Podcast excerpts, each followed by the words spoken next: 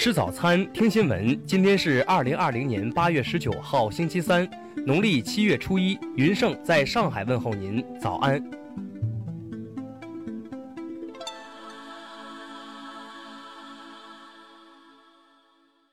首先来关注头条消息：疫苗是战胜新冠肺炎疫情的杀手锏，人们一直翘首以盼。当前新冠肺炎疫苗研发进展如何？何时能量产上市？价格贵不贵？有效性怎样？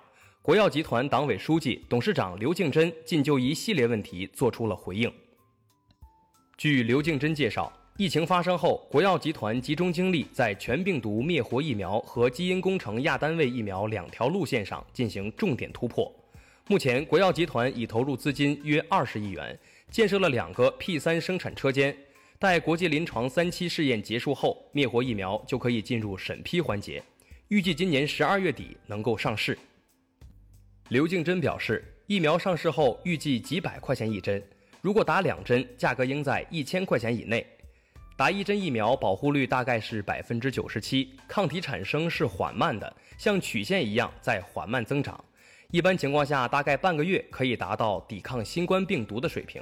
如果打两针疫苗，保护率能达到百分之一百。听新闻早餐知天下大事，下面来关注国内新闻。国家知识产权总局十八号对外公布，确认陈薇院士团队申报的新冠疫苗专利申请被授予专利权的情况属实，该发明专利申请享有优先审查政策。针对台湾当局与索马里兰互设代表处一事，我外交部昨日指出，中方坚决反对台湾同索马里兰互设官方性质机构或进行任何形式官方往来。最高法昨日发布文件，提出支持依法加大对欺诈发行股票、债券罪、违规披露不披露重要信息罪以及提供虚假证明文件罪追究刑事责任的力度。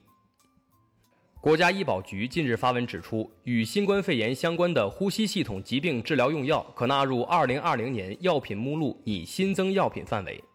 国家粮食和物资储备局昨日表示，将完善产购储加销协同机制，多环节、全链条、系统化减少粮食产后损失。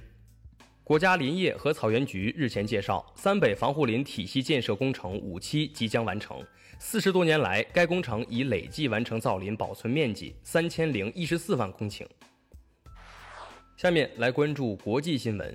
美国总统特朗普十七号称，若允许全面邮寄投票，美国永远不会有一场公平的总统选举。他还对美国邮政局在大选前的一系列改革措施表示支持。美国民主党全国代表大会十七号开幕，新冠疫情、经济持续低迷、种族不平等问题这三大决定性挑战成为大会重点议题。美国疾控中心前主任日前表示，新冠肺炎已成为美国第三大致死原因，超过事故伤亡、肺病、糖尿病和阿兹海默综合症等导致的死亡。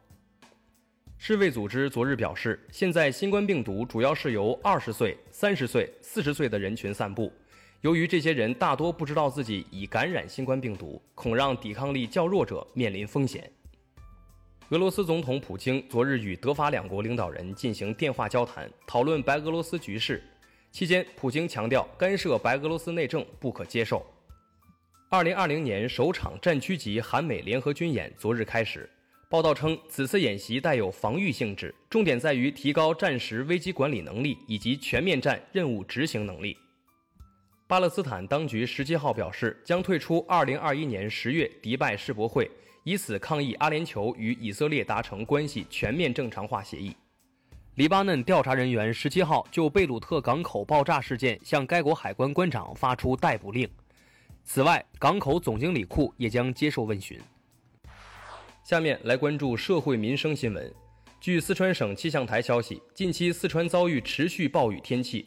省防汛抗旱指挥部于昨日启动了一级防汛应急响应，这在该省历史上尚属首次。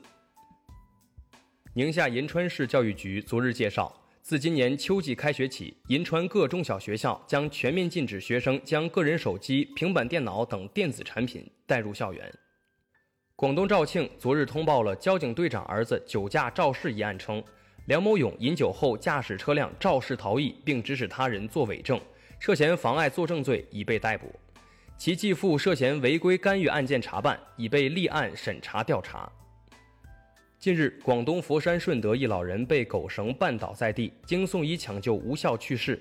目前，死者家属和狗主人双方正在沟通，当地警方已介入调查。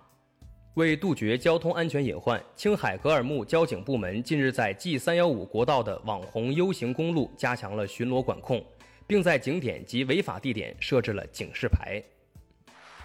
最后来关注文化体育新闻。本月二十号，中国男排超级联赛即将在国家体育总局秦皇岛训练基地重启。联赛中十三支参赛队伍都将以全华班阵容参加比赛，比赛将持续十四天。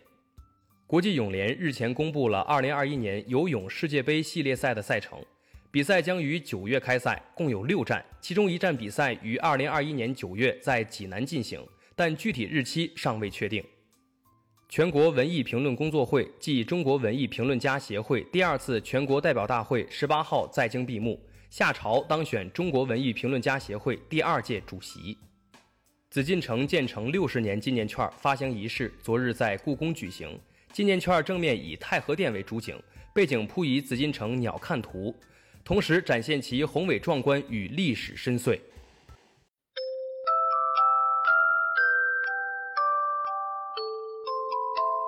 以上就是今天新闻早餐的全部内容，咱们明天不见不散。